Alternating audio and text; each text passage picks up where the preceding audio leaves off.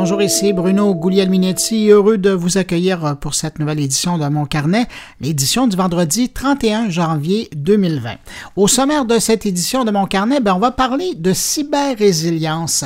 Dans un contexte où les organisations modernes sont confrontées à d'incontournables cyberattaques, et surtout parce que les outils technologiques de prévention et de protection peuvent pas euh, tout arrêter à 100%, ben, l'approche de la cyber-résilience est une approche qui commence à prendre de plus en plus d'importance, euh, des mesures qui sont complémentaires à la cybersécurité. On va en parler avec euh, le professeur et chercheur Benoît Dupont de l'Université de Montréal. Luc Sirois, de son côté, nous amène rencontrer des gens de Beam Me Up, euh, des gens qui font dans l'amélioration de l'expérience humaine par le biais de l'intelligence artificielle.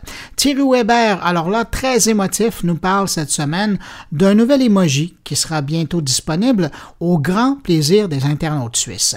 Patrick White revient sur le nouveau rapport publié par le CFRIO cette semaine et qui parle de l'utilisation du numérique par les Québécois. Et puis finalement, il y a Stéphane Ricoul qui lui va s'intéresser à un thème qui m'est cher, l'identité numérique. Alors voilà le programme de cette semaine. Maintenant, j'en profite pour faire une salutation toute particulière, comme vous le savez, à cinq auditeurs de mon carnet. Cette semaine, salutations à Geneviève Sorel, Dominique Larrivée, Laurent Lucas, le nom vous dit quelque chose, hein? Laurent Lucas avait participé à ma table ronde de, rétrospective 2019. C'est un de nos auditeurs vedettes. Lisanne Marois-Ouellette et Cédric Martineau. À vous cinq, merci pour votre écoute. Et puis évidemment, ben, merci à vous, dont je n'ai pas nommé le nom, mais qui m'accueillez tout de même euh, entre vos deux oreilles. Ben, je vous remercie et je vous souhaite une bonne écoute.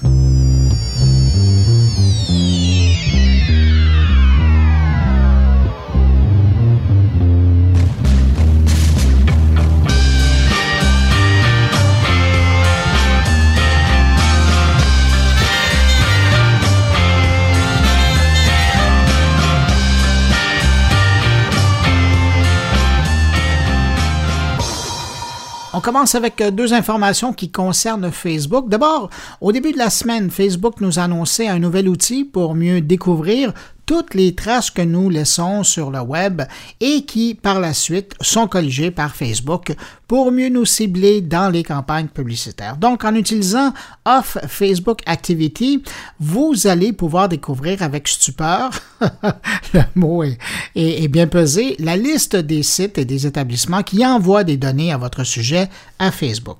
La bonne nouvelle dans cette affaire-là, c'est que maintenant que vous savez que ça existe, ben, vous pourrez faire disparaître ces informations-là à partir de cet outil. Je vous invite fortement à regarder ça de près.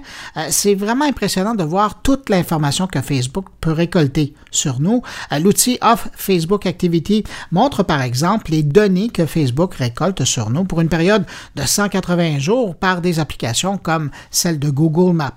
Et après votre visite, euh, si vous en avez assez d'être suivi à la trace par Facebook, ben, vous aurez toujours le loisir de désactiver tout ça en utilisant l'option Gérer l'activité future et une fois sur l'onglet, ben, désactiver site par site ou l'ensemble des sites qui ont déjà envoyé de l'information à votre sujet. Mais euh, ceci étant dit, hein, ça ne va pas arrêter les sites tiers d'envoyer de l'information à votre sujet à Facebook, mais cette information ne sera pas reliée à votre compte Facebook et donc évitera de faire du croisement d'informations. Et puis, autre information concernant Facebook, celle-là, c'est le réseau social qui crée sa Cour suprême ou enfin l'équivalent pour s'attaquer aux contenus litigieux qui sont publiés dans ces pages. Ce conseil de surveillance, en quelque sorte, aura le dernier mot dans les litiges concernant la suppression de contenu problématique sur Facebook et devrait être opérationnel d'ici l'été. C'est un Britannique, un activiste des droits de l'homme, qui va diriger le conseil.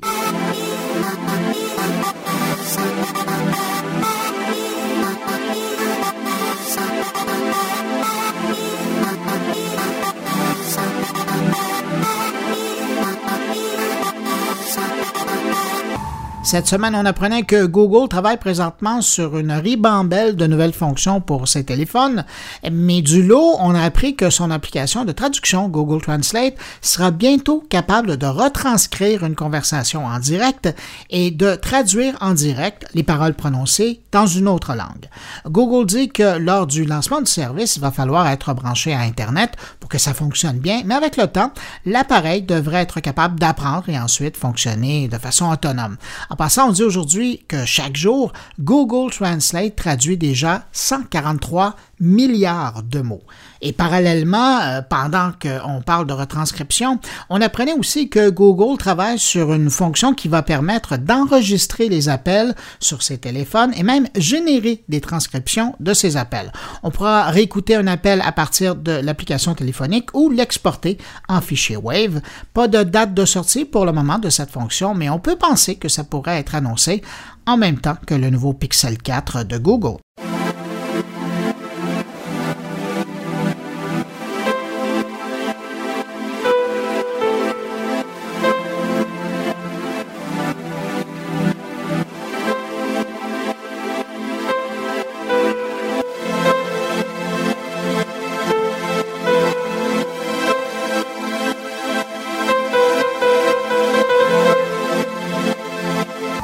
Cette semaine, j'ai découvert un nouvel outil en ligne pour les amateurs de podcasts. Le service baptisé Pod Install permet de créer sur son téléphone une application virtuelle pour son ou ses podcasts préférés. Je vous explique. Plutôt que d'ouvrir son application d'écoute de balado préféré, euh, vous pouvez simplement passer une fois sur le site web de Pod Install et indiquer le podcast de votre choix. Vous avez un espace, vous faites une recherche comme sur Google par exemple. Ensuite, le site web va générer une page pour le podcast et vous permet d'installer un raccourci sur l'écran de votre téléphone. Résultat, ben ensuite, vous avez une icône aux couleurs de votre podcast préféré sur votre téléphone et quand vous désirez l'écouter ou réécouter un épisode, ben vous cliquez tout simplement sur l'icône sur votre téléphone et vous voilà dans une application virtuelle de votre podcast préféré. J'ai fait le test avec euh, quelques podcasts que j'écoute régulièrement, incluant évidemment mon carnet, et ça fonctionne assez bien. Si vous êtes curieux d'essayer ça, c'est gratuit en passant pod install en un mot, P-O-D-I-N-S-T-A-L-L.com.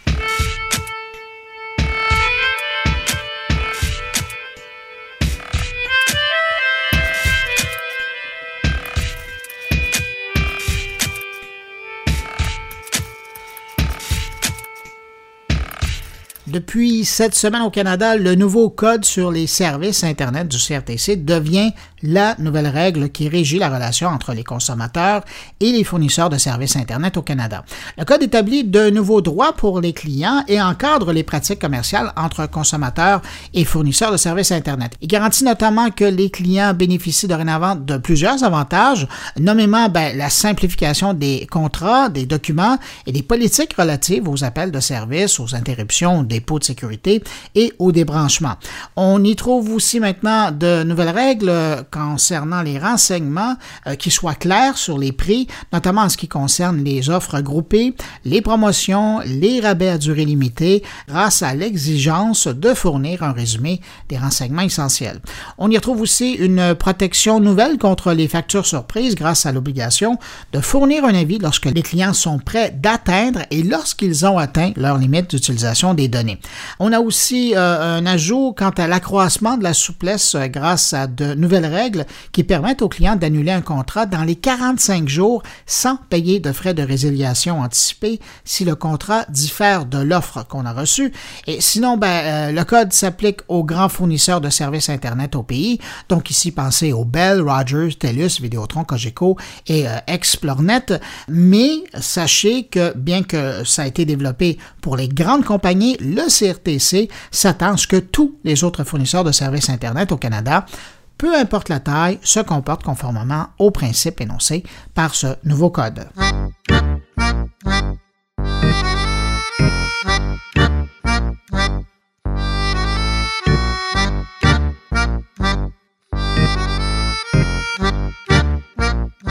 Pas que le CFRIO qui publiait cette semaine des euh, observations sur l'utilisation du numérique au pays. Si le CFRIO s'intéressait particulièrement au Québec, de son côté, l'Observateur des technologies médias s'intéressait cette semaine à l'adoption des technologies par génération au Canada.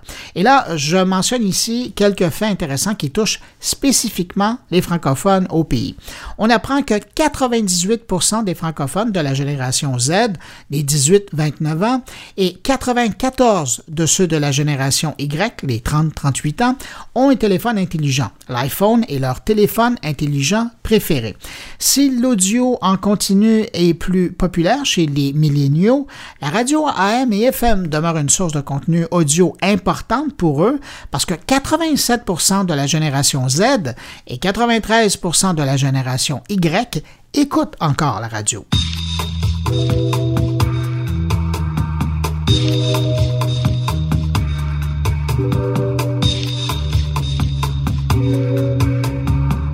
Tiens, pendant qu'on parle de génération, lundi qui vient, le 3 février à 18h, heure de Paris, donc midi à Montréal, commence la diffusion en ligne du premier média générationnel français, ça s'appelle le live. Euh, c'est comme ça qu'ils se présentent dans le peu de communication qu'ils ont fait jusqu'à maintenant en ligne. Basé sur la bande-annonce qui est disponible euh, sur Internet, on sait déjà que plusieurs gros noms de la YouTubeosphère française euh, vont y être présents avec des rendez-vous, des émissions en ligne, en direct, de 18h à minuit. Ils prennent le pari de proposer une nouvelle approche exclusivement en ligne pour rejoindre les milléniaux avec des sujets de milléniaux présentés par des milléniaux. Le live base son offre de divertissement autour de trois promesses clés. La multi-accessibilité du contenu, une grille de rendez-vous incarnée et une sorte de dimension communautaire parce qu'ils veulent offrir quelque chose de très interactif avec l'auditoire en ligne qui regarde. Des noms, vous en voulez, on a déjà la confirmation que les Norman, Cyprien, Hugo Travers, Domingo, Michaud et puis d'autres vedettes vont être présentes, notamment des vedettes de la télé qui vont aussi être présentes. Je pense par exemple à Agathe Opro euh, qui va aussi être présente sur une des émissions proposées en soirée. Euh, très 2020, la nouvelle chaîne Le Live sera diffusée sur plus de 10 plateformes simultanément, dont évidemment l'application mobile disponible en format iOS ou Android, mais aussi sur YouTube, Facebook, Twitch, Twitter, Dailymotion, Molotov.tv et même le live sera disponible dans l'offre TV Plus des téléconnectés de Samsung. J'ai bien hâte de voir ce que ça va donner. Ça commence lundi.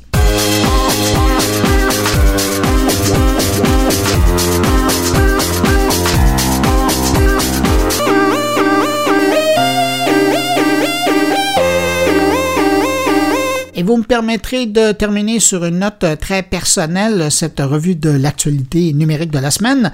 Cette semaine, on a lancé officiellement une nouvelle boîte de production de podcasts francophones baptisée Agence Podcast. Je dis une note personnelle parce que derrière l'Agence Podcast, on retrouve trois pionniers du podcast francophone, dont Thierry Weber en Suisse, que vous connaissez, Bertrand Lenôtre, pionnier du podcast en France, et moi-même, un des premiers podcasteurs au pays. Imaginez, ma première émission sur le web date de 1995. C'était une version web de Radionet, alors que le mot podcast n'était pas encore inventé. Euh, d'ailleurs, le mot podcast va arriver au tout début des années 2000. Bref, Thierry, Bertrand et moi, on a décidé de nous unir pour mettre en commun notre savoir-faire et offrir une expertise de production de podcast aux entreprises qui désirent découvrir ou poursuivre avec ce format de diffusion. Si vous êtes curieux d'en savoir un peu plus, vous faites les www.agencepodcast.com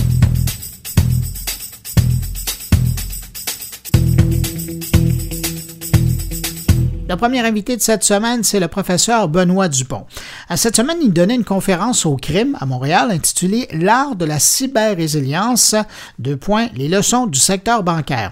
Et je trouvais le thème intéressant, alors je l'ai invité et il a accepté de venir partager avec nous certaines conclusions de ses recherches.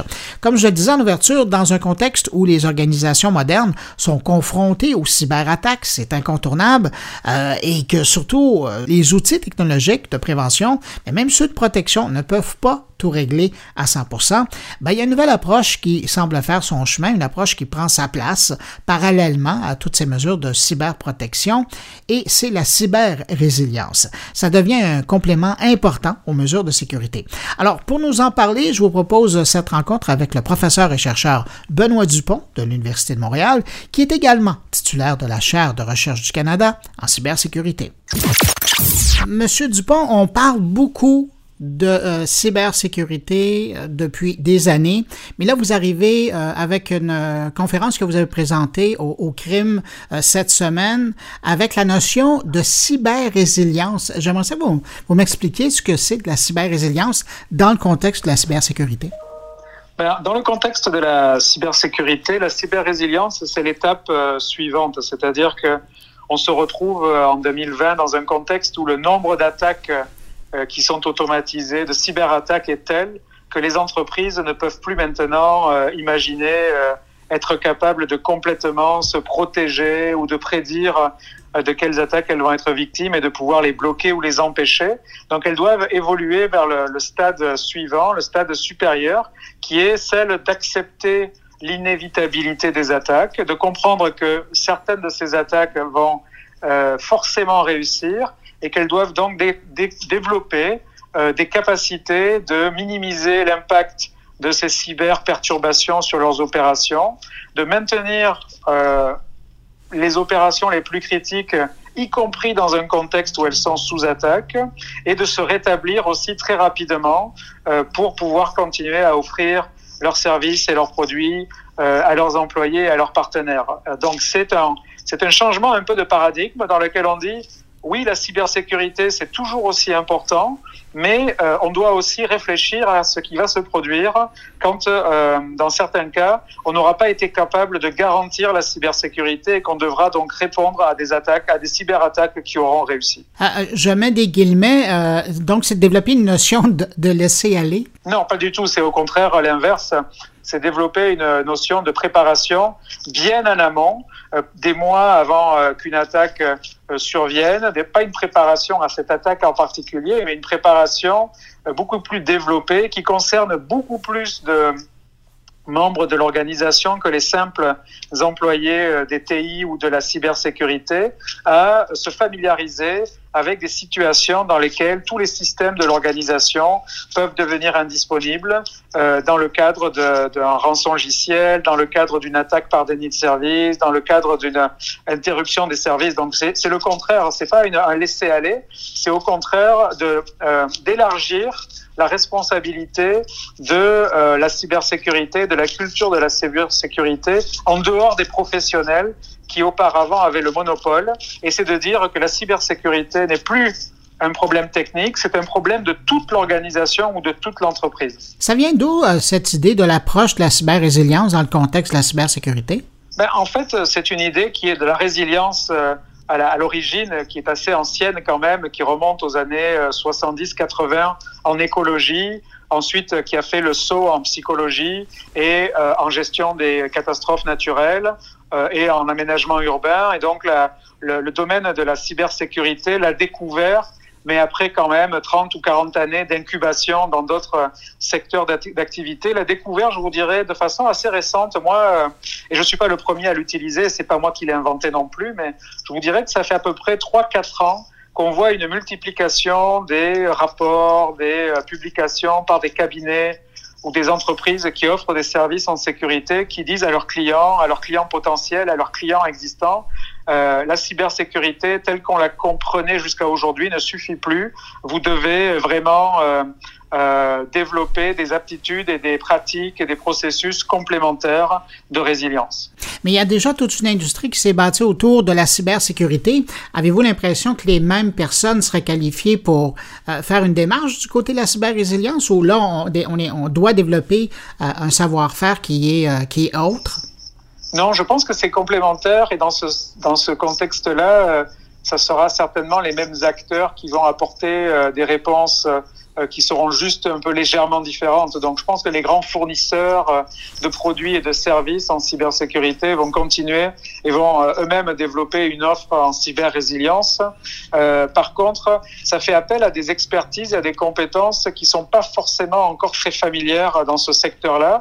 C'est-à-dire que moi, ce que j'observe, et puis je, je, mène des recherches en interrogeant les euh, chefs de la sécurité de l'information qui ont surmonté des crises majeures, ce qu'ils me disent, c'est que les ressources ou les processus ou les, ou les pratiques qui leur ont permis de surmonter ces crises, c'est pas uniquement, elles ne sont pas uniquement de nature technologique, elles sont aussi de nature organisationnelle, de nature euh, humaine. Et donc, il y a, on va faire, je pense, appelle beaucoup plus et de façon complémentaire à des psychologues, à des anthropologues, à des spécialistes de la, de la, de la gestion du changement, de la gestion de crise, euh, mais qui vont, euh, je pense, venir compléter les produits et les pratiques qui sont déjà offertes dans le, par le secteur de la cybersécurité. Oui, parce qu'on dit qu'en matière de cybersécurité, le facteur humain est important, mais à vous écouter, j'ai l'impression que dans le contexte de la cyber-résilience, ben, l'humain devient au cœur de ça. Là. Oui, l'humain est au cœur de ça parce que la cyber-résilience, elle implique qu'on doit répondre à des risques pour lesquels on n'a pas de solution technique, euh, parce que ce sont donc des attaques qui nous ont surpris.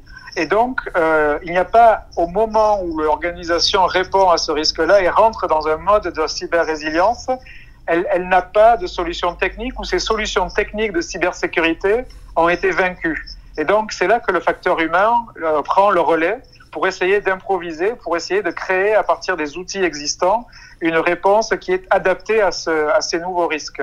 Donc effectivement, on va devoir, euh, et, on le dit beaucoup, mais moi je l'observe euh, assez peu, et c'est là qu'on va avoir vraiment une accélération du rôle que va jouer le facteur humain, parce que pour l'instant, on, se repose beaucoup encore sur des solutions très techniques, des boîtes magiques, des serveurs, des algorithmes qui vont tout résoudre. Mais dans ce cas de cyber-résilience, ça va vraiment être euh, les, intervenants, les ingénieurs, les, les, gestionnaires qui vont devoir euh, inventer des solutions nouvelles. Dans votre travail, vous faites énormément de recherches, mais vous êtes appelé, par exemple, comme cette semaine, à rencontrer des, spécialistes, des gens qui ont les mains euh, aussi dans la cybersécurité pour des organisations. Ils vous regardent comment? Comment ils décryptent votre message quand vous leur parlez qu'en plus de tout ce qu'ils font, euh, ils doivent aussi penser à cet aspect-là de la cyber-résilience? Disons que moi, mon message est un message qui est assez humble dans le sens où je cherche pas à leur asséner des, des vérités euh, définitives. Moi, ce que j'essaye de faire, c'est leur dire que mes recherches, en fait, qui sont menées sur le terrain auprès de leurs euh, de leurs euh, homologues, des gens qui font le même travail qu'eux, mais dans d'autres pays, dans certains secteurs qui sont très en avance, euh, me permettent de consolider un certain nombre de constats et de leçons que les gens que j'ai interviewés ont tirés. Et je leur restitue ce que moi j'ai entendu et ce que j'ai un petit peu essayé de structurer. Donc, euh, comme je leur ai dit au crime, à partir du moment où je me suis présenté, puis j'ai présenté le contexte de, euh, de l'étude, je leur dis tout ce que je vais vous dire maintenant, c'est pas moi en tant que, que chercheur ou en tant que euh, que professeur d'université qui vous le dit, c'est prenez ça comme le message condensé d'une quarantaine de gestionnaires de la sécurité de l'information, de ce qu'ils ont partagé avec moi, euh, des réflexions qu'ils m'ont livrées à la suite de plusieurs mois de d'introspection. Et j'ai essayé j'essaye de vous le restituer d'une façon euh, euh d'une façon euh, structurée. Mais donc moi là ce que j'essaie de leur dire voilà ce que vos homologues et que vous n'avez peut-être pas le temps de rencontrer euh, de façon aussi approfondie que moi euh, me disent et j'essaye de vous le rendre et, et, et, que ça vous soit utile. Donc je pense qu'ils le reçoivent assez bien. Il y a une certaine curiosité aussi de savoir ce que d'autres organisations peuvent faire et, et des obstacles qu'elles rencontrent. Et moi je suis que le messager. Je suis pas, je prétends pas avoir des réponses euh, magiques. En terminant, euh, parce que vous avez fait des rencontres et vous faites vos recherches, mais à la grandeur de la planète, est-ce que vous trouvez que dans le domaine de la cyber-résilience, dans son application, ou du moins dans l'idée de pouvoir appliquer ça, euh, est-ce que vous trouvez qu'au Canada, on, on, fait mieux ou pas mieux qu'ailleurs dans le monde? Euh, disons qu'on est peut-être, on n'est pas en avance, ça c'est certain. Euh, il y a d'autres pays ou d'autres régions dans le monde qui ont euh, peut-être euh, une réflexion sur la cyber-résilience qui est légèrement plus avancée. mais je vous dirais qu'on n'est pas si en retard que ça non plus et on a une très bonne idée de ce qui se fait ailleurs et une très bonne conscience de ce qu'on a à faire. En tout cas, moi, dans les gens que je rencontre, euh, c'est pas une surprise pour eux ce que je leur dis. Euh, c'est plus un accélérateur ou euh, euh, un, un, argument supplémentaire dans euh, euh, dans ce qu'ils ont déjà entendu et ce qu'ils essayent de répercuter auprès de leurs hauts dirigeants de, des organisations respectives dont ils sont issus. Ben, professeur Benoît Dupont, euh, notamment titulaire de la chaire de recherche du Canada en cybersécurité à l'Université de Montréal, merci beaucoup d'avoir participé à mon carnet, puis merci d'avoir partagé votre réflexion sur euh, la cyber-résilience. Merci de m'avoir invité. Au revoir. Au revoir.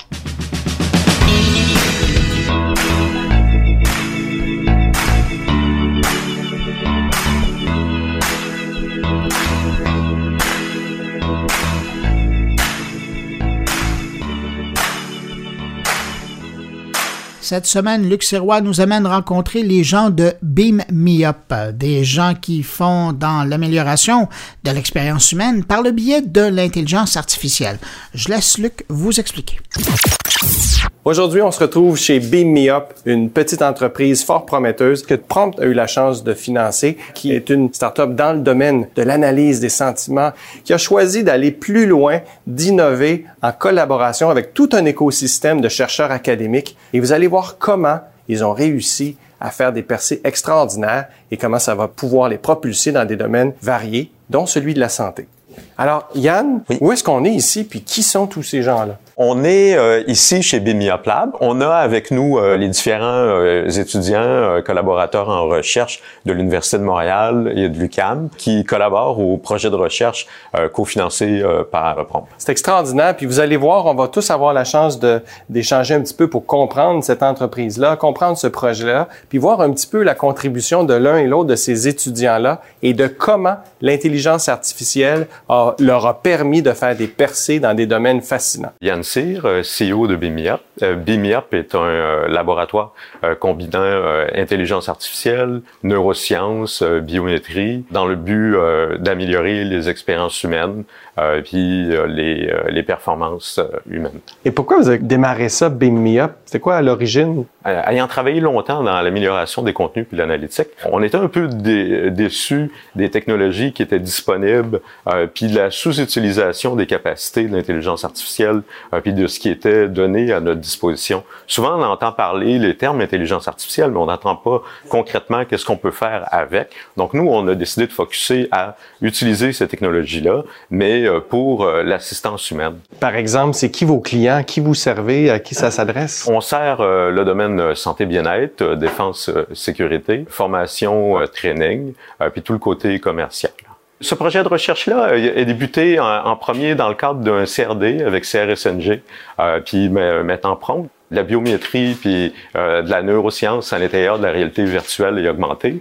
Donc, au cadre du temps, c'est devenu le développement des salles intelligentes, puis des plateformes intelligentes, comme s'était rendu compte qu'une salle est trop restrictif. Maintenant, on peut développer, on peut déployer dans des environnements réels puis adapter. Qu'est-ce que ça te donne, toi, comme entrepreneur, de travailler avec cet écosystème-là? Comme entrepreneur, de, travailler avec l'écosystème euh, universitaire, puis euh, catalyseur un peu comme euh, comme Prompt, nous apporte accès, mettons, à une quantité de ressources de haut niveau, ponctuelles, mais aussi sur lequel on peut se faire des relations à long terme de manière à accroître. Ça apporte de la crédibilité parce que tout le temps, la poule et l'œuf.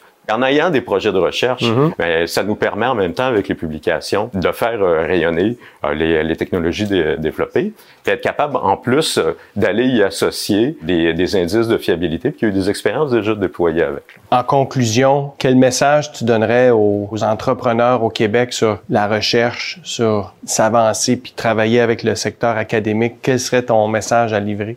Euh, on, est choyé ici au Québec. Il y a un beau réseau universitaire, des systèmes euh, d'entraide comme Prompt en fait partie. Euh, donc, ces aides-là sont disponibles. c'est des experts pointus. Les, les, les, étudiants ne cherchent pas de mieux que d'avoir des projets de recherche sur lesquels ils puissent croître avec le, avec le secteur universitaire puis, puis avec l'entreprise. donc, moi, je dirais qu'il faut pas hésiter de, de profiter de cet écosystème-là. c'est une façon de renvoyer l'ascenseur aussi. Euh, donc, euh, en même temps, euh, les universités nous ont assistés. Ben, on, on, renvoie l'appareil, puis on se fait un plaisir d'accueillir avec nous là, ceux qui ont été avec nous depuis le début, même comme étudiants. Je m'appelle Caroline Dacouré, je suis étudiante à la maîtrise en informatique à l'Université de Montréal, sous la direction de M. Claude Frasson. Et là, tu as fait partie de quel projet? Je fais partie du projet Alzheimer financé par France, donc qui vise à créer des environnements virtuels pour les personnes atteintes d'Alzheimer et diminuer leurs émotions négatives. Qu'est-ce que tu as été appelé à faire? Donc j'ai été appelé à développer ces environnements et à implémenter des règles pour un, un, agent intelligent pour que selon les émotions du participant, en temps réel, il y ait des changements dans l'environnement. Avec l'agent intelligent, dans un premier temps, euh, on a fait euh, des règles simples, puis ensuite ça a évolué vers le machine learning. L'environnement euh, évolue en temps réel et donc il y a des tas de paramètres à prendre en compte et c'est difficile de trouver ceux qui vont le plus avoir un impact. Comment c'était ton expérience de travailler comme chercheur du milieu académique avec des, un industriel? C'est différent. Il y a plus de travail, c'est plus stressant, mais c'est plus enrichissant parce que justement, on peut parler avec beaucoup de gens, des gens qui sont dans le milieu, donc c'est toujours enrichissant. Moi, ce que je dirais à d'autres étudiants, c'est de choisir une bonne entreprise déjà, c'est important, et d'y aller, parce que c'est quand même super intéressant. Il faut avoir beaucoup de temps, ça, ça il faut pas le cacher. Mais qu'est-ce que ça donne? Ben, Ça donne qu'on apprend beaucoup quand même, on apprend plus, et puis il y a toujours la possibilité après de... Ça ouvre des opportunités professionnelles. Quoi. Merci infiniment, Caroline. Merci, beaucoup. Merci. Amdi Ben Abdesalem, ingénieur en informatique multimédia. Et présentement, je fais mon doctorat à l'Université de Montréal avec professeur Claude Frasson. Je suis aussi coordinateur de ce projet entre l'Université de Montréal et BIMIAP. Quel était ton rôle dans ce projet-là? Mon rôle dans ce projet-là est de créer des agents intelligents qui vont adapter euh, des environnements virtuels en utilisant du neurofeedback en temps réel. La problématique, euh, quelle est-elle? La problématique est vraiment de personnaliser les environnements pour chaque individu. Par exemple, dans le cadre d'Alzheimer, euh, il faut personnaliser les environnements qui vont diminuer les émotions négatives. Pourquoi l'intelligence artificielle? Parfois, les patients Alzheimer, ils, ils, font pas de réaction. Ils sont juste frustrés, mais il n'y a pas vraiment de réaction qu'on voit sur leur visage. L'intelligence artificielle va aider à savoir si ça marche ou ça marche pas. Quelle est ton expérience d'avoir travaillé avec euh, un industriel? En milieu professionnel, il y a des deadlines, c'est beaucoup plus serré, il y a beaucoup plus de travail, mais c'est le fun. C'est le fun. Pourquoi? Parce qu'on est en train de créer quelque chose de nouveau, quelque chose d'innovant. Et surtout, lorsqu'on est en collaboration avec une entreprise qui est toujours à l'écoute, qui veut toujours aller de l'avant, qui a toujours des bonnes idées. Donc, euh, ça peut que marcher très bien. C'est génial. Bonjour, euh, moi c'est Ange Tato. Euh, je suis étudiante au doctorat en informatique à l'UQAM. En fait, je suis en phase terminale parce que j'ai déposé ma thèse, puis j'attends l'évaluation. Et euh, ma thèse, en fait, porte sur euh, le développement de, des agents intelligents aussi. Et plus particulièrement, je travaille sur euh, le traitement du langage naturel. Et puis, je développe aussi des systèmes intelligents pour aider les humains dans l'apprentissage. Et à quel projet as-tu été affecté? Euh, j'ai été affectée euh, dans, la, dans le volet euh, intelligence artificielle. En fait, je dois euh, développer des solutions qui vont permettre de générer automatiquement des rapports, que ce soit dans le cadre de, de salles de réunion, que ce soit dans le cadre de salles euh, d'opération. Donc, je suis capable, en fait, je propose des solutions qui utilisent de nouvelles techniques d'apprentissage profond pour pouvoir automatiquement générer qu'est-ce qui a été dit est sorti un peu une sorte de résumé de, euh, de ce qui se passe dans les différentes euh, salles qu'on développe. Et c'est pas déjà quelque chose qui existait, ça? Qu'est-ce qui est l'innovation? Ce que je fais principalement, c'est utiliser des techniques comme euh, les réseaux de neurones convolutionnels ou euh, les réseaux de neurones euh, à mémoire latente. Je les prends telles quelles, puis je rajoute un peu quelques petites techniques pour pouvoir améliorer le comportement dans les données qu'on collecte pendant les moments des activités dans les salles de réunion et salles d'opération. C'est fascinant, hein? je, je, je trouve ça capotant. Tu étais une étudiante à la maîtrise, tu as travaillé sur ton projet de thèse, mais tu as travaillé avec une entreprise. Comment tu décrirais ça pour toi? C'est le meilleur des deux mondes parce que à la fois tu apprends, à la fois tu, tu appliques ce que tu as appris et tu vois les résultats. Donc tu sais que ce que tu fais a de la valeur sur euh, le marché professionnel. Ange, t'es extraordinaire. Merci. Merci beaucoup. Bravo. Merci. Bravo.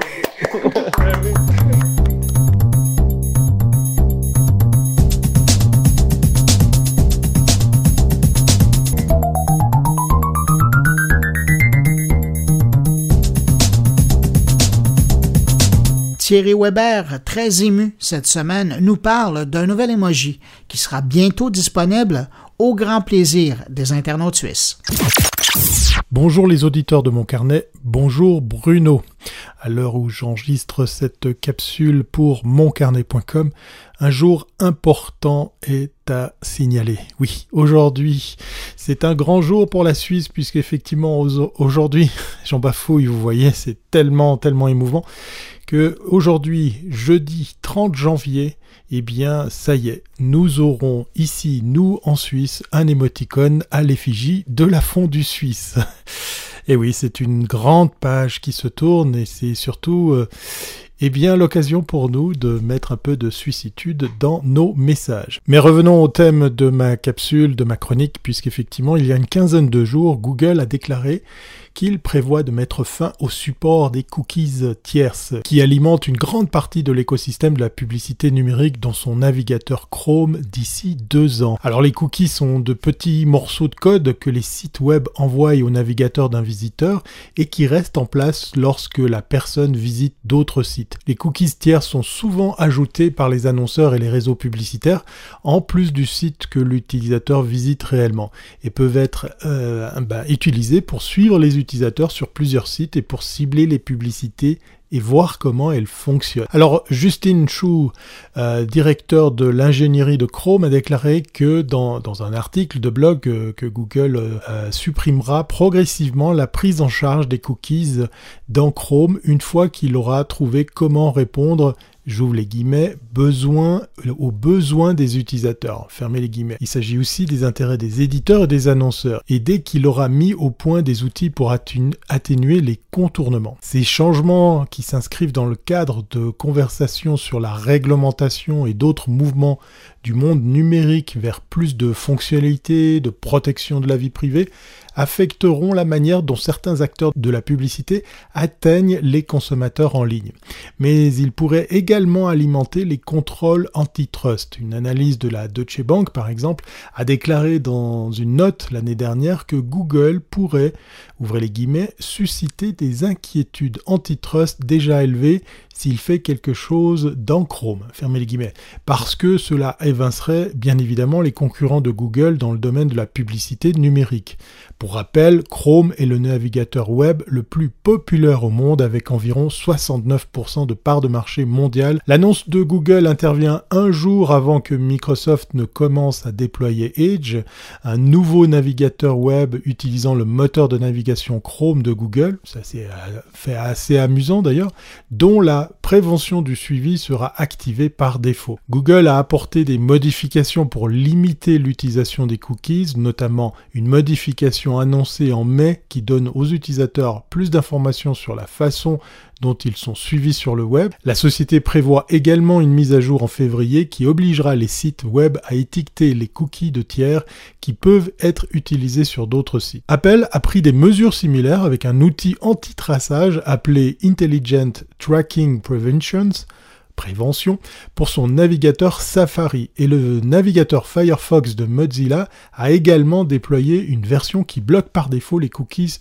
de suivi de tiers. Les éditeurs tels que Vox Media ont déjà réagi à ces changements en déployant toute une panoplie de nouveaux outils pour donner aux annonceurs une relation directe lorsqu'ils ne peuvent plus utiliser autant de données de tiers pour cibler leur public. Alors se pose la question de savoir si nous ne sommes pas en train de servir la soupe à Google, puisque effectivement Google est avant tout un vendeur de publicité, même si c'est aussi l'éditeur de Chrome. La question reste ouverte, mais il y a de fortes chances que la question va revenir sur le tapis. Allez, comme à l'accoutumée, avant de vous dire ma fameuse phrase de fin, je vais tout de suite envoyer un petit message avec un caclon à fondu estampillé du drapeau suisse. Allez, à bientôt si c'est pas avant.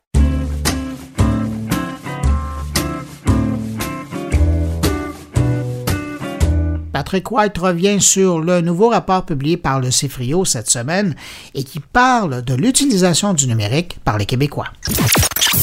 Alors aujourd'hui, j'aimerais vous parler d'une étude qui a été euh, publiée mercredi par le CEFRIO. Euh, le CEFRIO qui est un organisme de recherche et d'innovation à but non lucratif euh, qui travaille essentiellement à l'adoption des usages numériques au Québec depuis près de 30 ans. Et cette nouvelle étude-là, qui est en fait un, un grand sondage, montre que le téléphone cellulaire intelligent est devenu notre principale porte d'entrée euh, sur le web pour consulter euh, des contenus, peu importe les contenus, que le téléphone intelligent a maintenant détrôné euh, le bon vieil ordinateur un peu partout au Québec. Ce soit à la maison, à l'extérieur, à l'étranger, en vacances, les adultes du Québec choisissent avant tout leur téléphone intelligent pour aller naviguer sur Internet selon l'enquête Net Tendance 2019 du, du CEFRIO. Ça s'appelle le portrait numérique des foyers québécois. Le CEFRIO, c'est le centre facilitant la recherche et l'innovation dans les organisations. Donc, les résultats ont été dévoilés cette semaine. Donc, la moitié des adultes québécois, 48 pour être précis, vont sur Internet avec leur téléphone intelligent, mais il y a encore 34% de gens, évidemment, qui euh, fréquentent leur ordinateur portable ou la tour, ce qu'on appelle un ordinateur de table.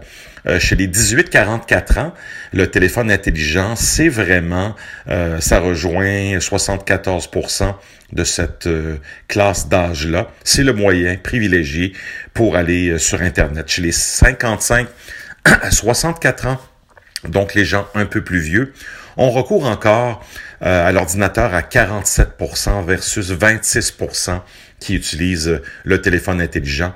Et euh, je tiens à souligner aussi que 81% des adultes québécois ont un ordinateur. C'est une baisse de 4 points de pourcentage depuis un an. Pourquoi? Ben, essentiellement, euh, l'ordinateur est un outil en voie de disparition, peut-être pas dans deux ans, peut-être d'ici 5 à 15 ans. Les gens ont des tablettes pour compenser et surtout un téléphone cellulaire intelligent, ce qu'on appelle souvent une fablette, qui est à mi-chemin entre la grosseur d'un téléphone et d'une tablette. Et les, ventes de tablettes baissent beaucoup également depuis janvier 2015. Ce qui est intéressant, ben, c'est euh, le téléphone intelligent qui continue d'année en année à gagner du terrain. Euh, le taux d'utilisation euh, est passé de 58% en 2016 à 73% en 2018, il y a deux ans. Euh, il s'est rendu à 77%, donc euh, le taux d'utilisation du téléphone intelligent pour aller sur Internet. Donc en quatre ans, on parle d'une croissance de 19 points de pourcentage au Québec. Pour les Québécois 18 à 34 ans, l'adoption du téléphone intelligent est passée de 90 à 94% depuis deux ans et chez les adultes de 35 à 54 ans, euh, le téléphone intelligent pour aller sur Internet est passé de 82 à 87% et chez les plus de 55 ans, c'est passé de 50 à 57% dont presque les deux tiers des gens de 55 ans et plus. Ce qui est intéressant aussi, c'est que le phénomène du cut cording, c'est-à-dire le désabonnement au service du câble, par exemple, ben, les services de télévision câblée, la, la, la, moyenne de foyers québécois abonnés à un service de télévision a reculé de 2 euh, en 2019. Donc, c'est passé de 79 à 77% Donc, il y a près de 80% des gens qui ont encore la télévision câblée à la maison. Et chez les 18-34 ans, c'est uniquement les deux tiers qui sont abonnés à la télévision. Pardon, c'est 52% en 2019 et c'était 65% en 2018, donc une baisse assez notable chez les 18-34 ans. Chez les 25-34 ans, euh, on avait à, à l'époque, il y a deux ans, 62% de gens abonnés la télévision câblée, c'est tombé à 57% et chez les 35-44 ans, on a encore 74% des gens abonnés à la télévision câblée ou au service de télévision, contrairement à 78% donc une légère baisse. Et du côté des services payants, que ce soit Crave, Netflix, Club Illico, ça explose vraiment en popularité ce qu'on appelle les services de contournement, les OTT en anglais. Alors si 40% des Québécois étaient abonnés à un de ces services-là en 2016, maintenant c'est 57% des Québécois qui étaient abonnés, l'an dernier à un Netflix, un Crave ou un Club Illico. Et c'est une croissance de 1 point de pourcentage par rapport à 2018. Donc quand même, euh, ça augmente tranquillement mais le mot à retenir, c'est le cellulaire qui devient notre principale porte d'entrée sur le web plus que jamais.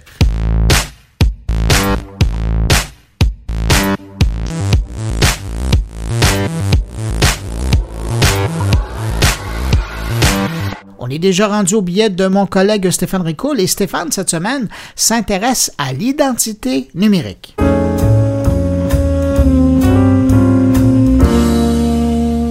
En décembre dernier, le ministre délégué à la transformation numérique, Éric Kerr, nous annonçait que le gouvernement allait mettre en place une identité numérique au Québec d'ici 2021.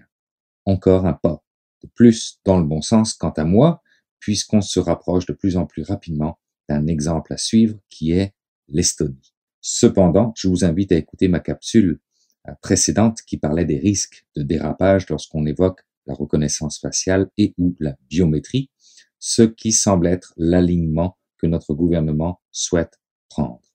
Je suis tout de même confiant qu'une dimension éthique sera donnée au projet.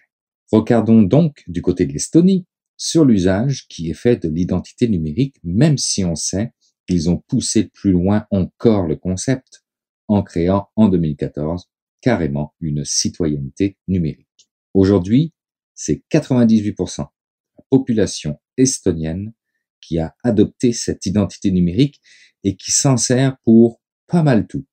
Payer leurs impôts, prendre le transport en commun, récupérer ses médicaments en pharmacie, etc., etc., etc. Pas vraiment de limite. Et tout se passe par une plateforme appelée X-Road, dont j'avais déjà parlé également dans une capsule précédente. Mais quid des risques de cyberattaque? Car avec autant de données citoyens, on s'entend pour dire que l'APA est parfait pour les esprits malveillants. D'ailleurs, en 2007, l'Estonie a connu une cyberattaque d'importance perturbant ses opérations pendant plus de deux semaines. Un mal pourra bien, vous me direz, car en réaction à cela, l'Estonie a créé ce qu'ils appellent une data embassy, soit ni plus ni moins qu'une ambassade numérique basée au Luxembourg. Présentée autrement, on parle ici tout simplement de disposer de serveurs en dehors de son territoire pour sauvegarder une copie des données. Reste que ambassade numérique, ça en jette. ok? Mais surtout, ça rassure une population. Et qui plus est, cela permet d'élargir le spectre d'identité numérique jusqu'à proposer des services numériques totalement invisibles, comme celui pour les entreprises de faire des déclarations de cotisation salariale, mais aussi d'autoriser la circulation de véhicules autonomes. Bref, un niveau de cybersécurité qui autorise même à l'Estonie d'exporter ou de penser à exporter son modèle. J'avais même lu à un moment donné que le gouvernement canadien s'était doté la plateforme. Alors, l'identité numérique signe-t-elle la fin du vol d'identité avec une authentification encore plus forte que celle du passeport? Quand on sait que cela nous coûte annuellement entre 15 et 30 milliards de dollars, ce serait une bonne chose. La bonne nouvelle dans tout ça, c'est que le Canada a rejoint les rangs, en 2018 simplement, d'une coalition ayant pour but de promouvoir l'identité numérique dont l'Estonie est quant à elle un des membres fondateurs.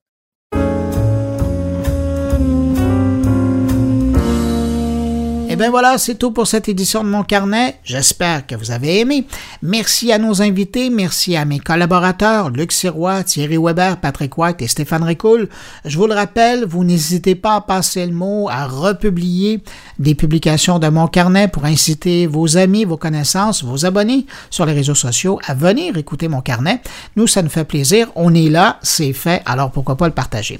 Si vous désirez me laisser un mot, vous pouvez le faire en passant par les réseaux sociaux en utilisant le hashtag mon carnet euh, à la page SoundCloud de Mon Carnet ou sinon en passant par le blog moncarnet.com.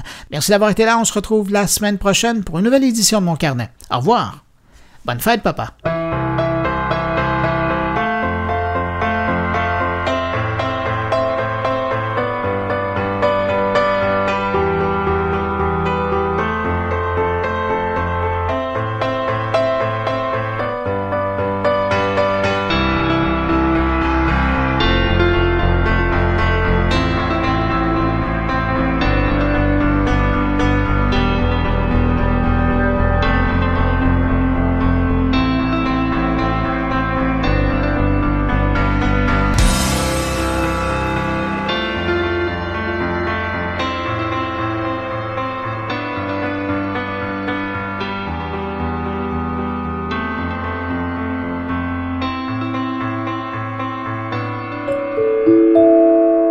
Production goulielminetti.com